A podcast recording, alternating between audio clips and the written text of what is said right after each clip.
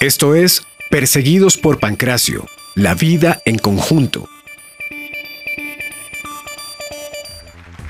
Les damos la bienvenida a un nuevo episodio de Perseguidos por Pancracio, hoy con nuestras estrellas invitadas, los hermanos Gustavo y María Clara Gallardo, Fernando Quintero, Victoria Delgado, Nubia Rico, Martín Francisco Pachito Villamizar, Oscar Borges, Edison Mesa El Paisa, Ale Orbegoso y Jennifer Corrales.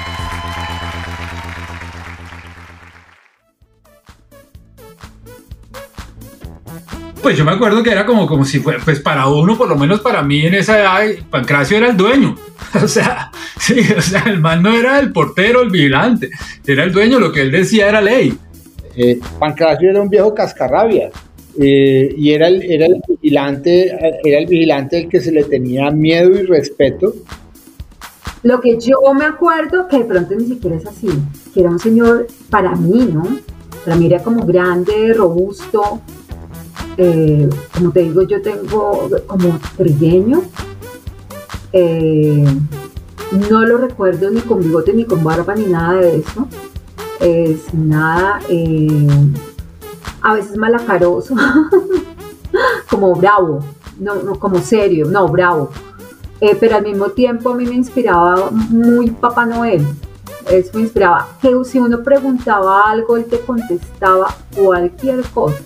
Él sabía cualquier cosa. Y además yo sentía que nos cuidaba. Yo creo que él era el supervisor, yo creo que él era como ¿Cierto? Yo creo que él era como el jefe, pienso yo, él era como el jefe de, los vigilantes. Sí, él era el dueño. Pancracio era el celador bravo porque él era gordo y era calvo y siempre estaba en la portería como de atrás, donde estaba ahora el Transmilenio. Y él siempre estaba ahí y él era el que cuidaba y no nos dejaba salir y era muy bravo, él era muy curioso. Pues en ese momento me caía muy gordo, pero pero sí, o sea, uno ya se acuerda y ya cuando ya se fue acá, uno decía el papel que jugaban ellos, eh, conociendo a todos los que estábamos acá, ellos conocían a todos los niños del barrio. Primero porque él cuidaba la unidad, entonces cuando íbamos a hacer algún daño o arrancábamos las flores, porque nosotros jugábamos a las comiditas con, con las otras niñas y arrancábamos las flores, que uno arrancaba flores y hacía una comida y se suponía que esa era la comida y el alimento, uno machacaba las flores, iba ahí entonces ofrecía la comida a los otros y decía esta es la comida y esa era la comida. Entonces uno iba a arrancar las flores de, que estaban por allá en los bloques y salía Pancracio y así no arranquen las flores.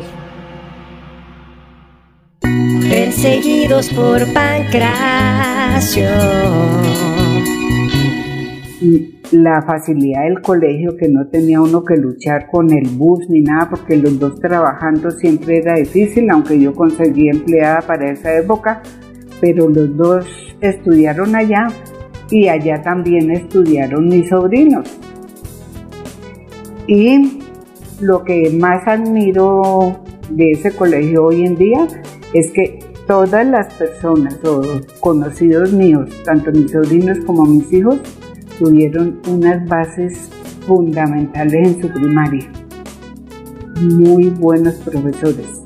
Ya con sus amiguitos en el colegio, entonces ya le pedían permiso a uno, voy a ir a jugar y uno tranquilo, porque como era conjunto cerrado no había peligro de nada. Y, ellos sabían a tal hora, bueno, vaya y juegue una hora y viene. Y así, así fue siempre muy divertido. Uy, no, Mira, yo fui muy feliz y cada vez que bajo y recorro la, la unidad me acuerdo de mi infancia porque fue muy feliz. Yo me acuerdo que nosotros teníamos una ventaja y era, era que estudiábamos acá en el mismo colegio y disfrutábamos el parque que había acá en, eh, después del colegio también.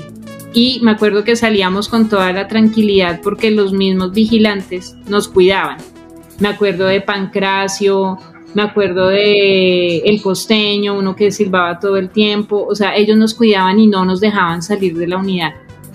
Entonces, mis papás estaban muy tranquilos cuando estábamos en el parque porque sabían que nosotros no nos íbamos a salir del conjunto. Entonces acá fue muy seguro, eh, mis papás podían trabajar tranquilamente, el colegio estaba acá abajo, no teníamos que coger bus, todo era muy, muy fácil en esa época y de verdad que para hacer esa ciudad, esta ciudad tan difícil y nosotros que estábamos solos porque no teníamos ni abuelos ni tíos que nos cuidaran, este fue el mejor sitio para vivir la infancia con mis hermanos. Y el colegio me acuerdo los salones que los decorábamos. Me acuerdo de, del salón como de transición, que era súper lindo, eh, con otros niños, un, un delantalcito azul de cuadritos pero lo que más me acuerdo son el recreo. Ah, nos formaban por la mañana, a 7 de la mañana, en ese salón comunal que había, porque ya no hay, ahora pusieron unas oficinas, pero había un salón y ahí todos los niños hacían filas primero, segundo, tercero, cuarto y quinto y transición. Quinto de primaria quedaba, eran los más plays y quedaban encima del salón comunal.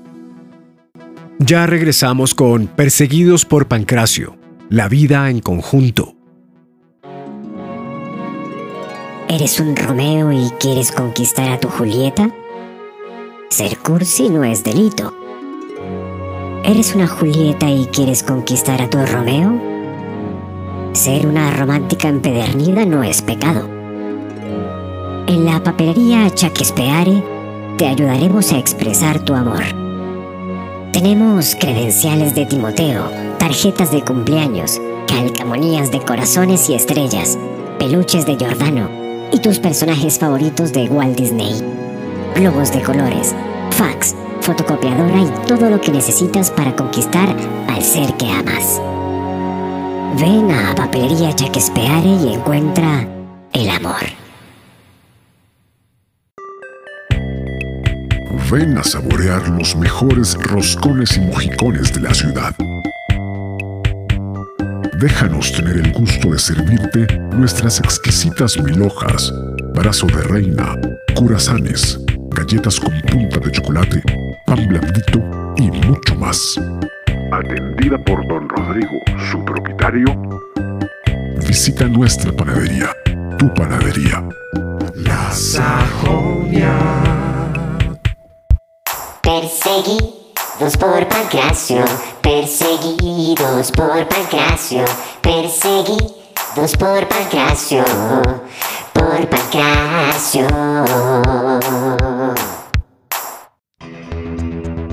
En la década de los 80, Bogotá estaba plagada de pandillas juveniles.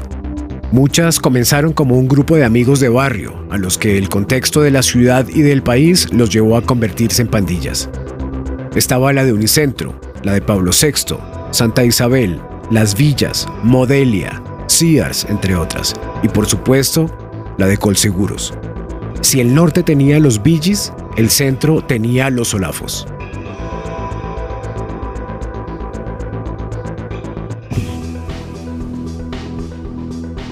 Los Olafos sale de, un torneo de microfútbol para el, para el que tocaba reunir así, algo así como 200 pesos para la inscripción. Siempre había campeonatos de microfútbol y entonces no teníamos nombre.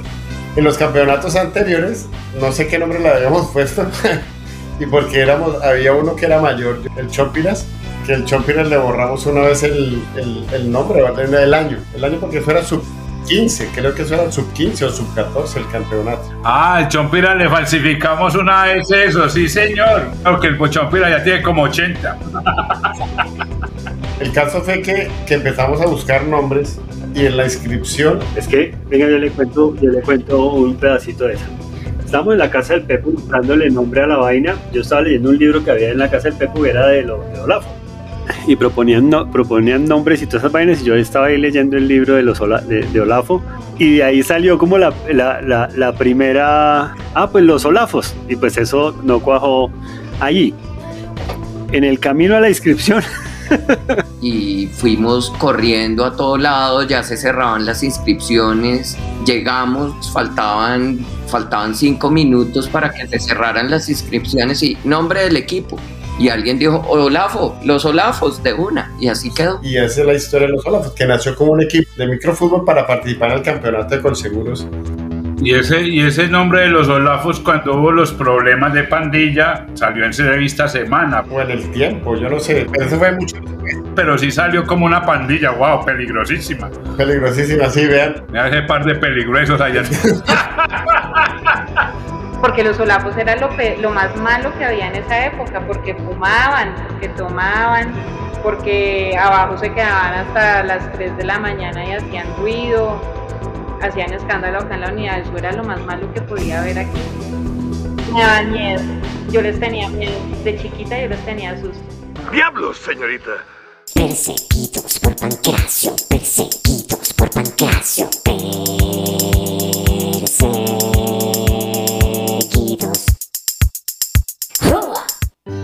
Porque nosotros éramos, primero éramos como 7, 8 que éramos eh, Éramos Ale, el Paisa, Oscar, el Pepo, Pachito, Oliver, Raúl, Jorge Edward, el Chompiras. Además, una equivocación la tiene cualquiera, ¿no? Pues claro que sí. La naturaleza se equivocó con usted y en lugar de ponerle cerebro le pusieron un montoncito de estiércol. Digamos que ese era como, como el. Ah, como la base. Entonces, de los aliados. Entonces ahí entra Pocheche, Luifer. Marlon García, Richard Cuenca. Y después llegaron los de la Gran América. Después de un tropel, después de una pelea, John, Toto, Luifer, Wilson Tavares. Eduardo Martínez también estuvo antes de irse. Javier Linares. El Monini no estuvo desde el comienzo, pero el Monini llegó antes que el Conde, claro, sí. Después llegó el Conde, después llegó el Juancho, el Etílico. Y no solo estaban los Olafos. Colse también tenía a las nenas. No, obviamente yo creo que fue el despertar de la amistad, ¿no? O sea, de tú ya tener tus compinches, de tener gente que tuviera, digamos, un, un pensamiento en común. Entonces, Sofía, Sofía es, digamos, mi, mi, mi, mi alma gemela en cuanto a amistad. Encontrar una persona como Sofía. ¿Tú te acuerdas de las, de las Toñas? Ellas eran como, eso fueron como mi primera, digamos, mis primeras amistades. Y con Claudia Vargas, de ella sí me acuerdo todas éramos súper diferentes, o sea, es precisamente como se enriquecen esos, esos entornos precisamente con personalidades tan diferentes. O sea, lo que nos unió yo creo que era como esas ganas de experimentar cosas nuevas, ¿sabes? O sea, porque uno experimenta, o sea, más en, en colectivo que en el individual. Entonces yo creo que era como eso. Y, y, y que todas, digamos, estábamos viviendo como momentos similares de, de, vida. Entonces el primer novio, entonces la rumba, entonces la primera borrachera, entonces el primer cigarrillo. Pero era como una fase de experimentación, obviamente, con unas amistades muy fuertes. O sea, digamos, yo y Sofía, pues imagínate, 30 años, o sea, y, y, y digamos, recordar eso como tan bonito. Con las otras no tanto, pero yo creo que eso era como lo que nos unía, era el aglutinante. Y la verdad era que yo siempre era la que ponía la cara, porque todas eran súper gallinas, o sea, sí, y hagamos esto y no nos dejemos y no sé qué, y la que salía poniendo la cara era yo.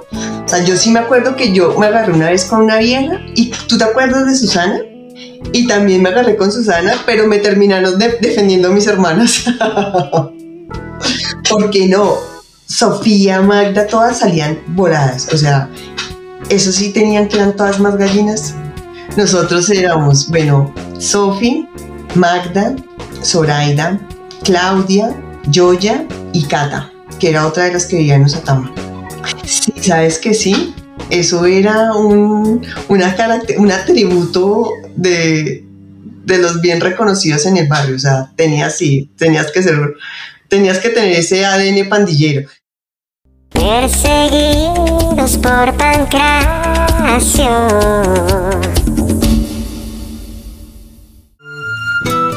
Los miembros de esta comunidad de trogloditas denominada los Olafos vivían la adolescencia a plenitud. Sin embargo, otras comunidades de primates provenientes de distintos lugares amenazaban su tranquilidad por lo que se veían en la necesidad de defender ferozmente y en sangrientas batallas el territorio y las hembras con las cuales se apareaban. Pues sí, yo no sé, nos tocó esa época tan charra de las peleas y toda esa vaina. Claro, la época de las pandillas nos tocó y pues, marica, era eso, pues no, no había como otra cosa que hacer, entonces hoy hay que salir a pelear o, o llegaban eh, personajes de otros barrios que conocían en las minitecas las chicas y entonces de una nos reuníamos y bueno, a estos putas como así que están andando con nuestras chicas, toca a Carlos de aquí cascados. Y entonces me mandaban a mí a, ir a decirles, ¿qué pues? ¿Usted qué hace aquí? Este barrio es de nosotros y estas niñas son nuestras. Entonces se van abriendo de aquí rapidito, tra, y cuando alguien se medio paraba, aparecían los otros y boom, boom, boom, boom, boom. Chao, chao del barrio. con el Moninis, cuando fueron los calvos a montar ahí, puta, con seguro yo fui que lo saqué con el Moninis. El Moninis, profesor, eh, también una época con Tavo Vale y todos andando con unos cuchillos así, parce. Cuando nos vinieron unos manes de flor, de por allá de Casablanca, de Kenny, Tavo Vale, todos andando con meras cosas así, todos. Sí, no, y se nos fueron a meter esos calvos a, a coger a los peladitos, a reclutarlos y yo, el Moninis y Profeseur nos dimos con ellos cadena, cuchillo, palo y lo sacamos de Colseguro. Nunca se me olvidará. Algo también eso es bueno, uno defenderse también es bueno. Sí, no, yo siempre era sagaz con los de galerías también. Claro, si nosotros no le paramos a esos neonazis y les dimos de la jeta, no, una vez, duro cuando en esa época, porque esa época sí era de ganarnos en la jeta con los otros barrios. Y nos tenían respeto. Y llegamos a tu sección favorita, la institución del mal. Pero sí, nosotros éramos el deporte de esos manes. Claro. O canciones, eso era un martirio. Era Julio José Martín, el Topo, Edgar, el Poro. No, es que los tipos nos, o sea, el que agarraban, llegaban, lo, lo, amarraban de pies y manos y lo colgaban en una, en una chapa en un primer piso del paraíso, donde fuera y agarraban la puerta a patadas y salían corriendo y se iban por el otro lado, por el lado de las barras, a mirar. a mirar cómo, cómo, el dueño abría la puerta y nos encontraba alguno de nosotros de amarrado y lo, agarraban a pata a uno. Los tipos felices mirando desde el otro lado.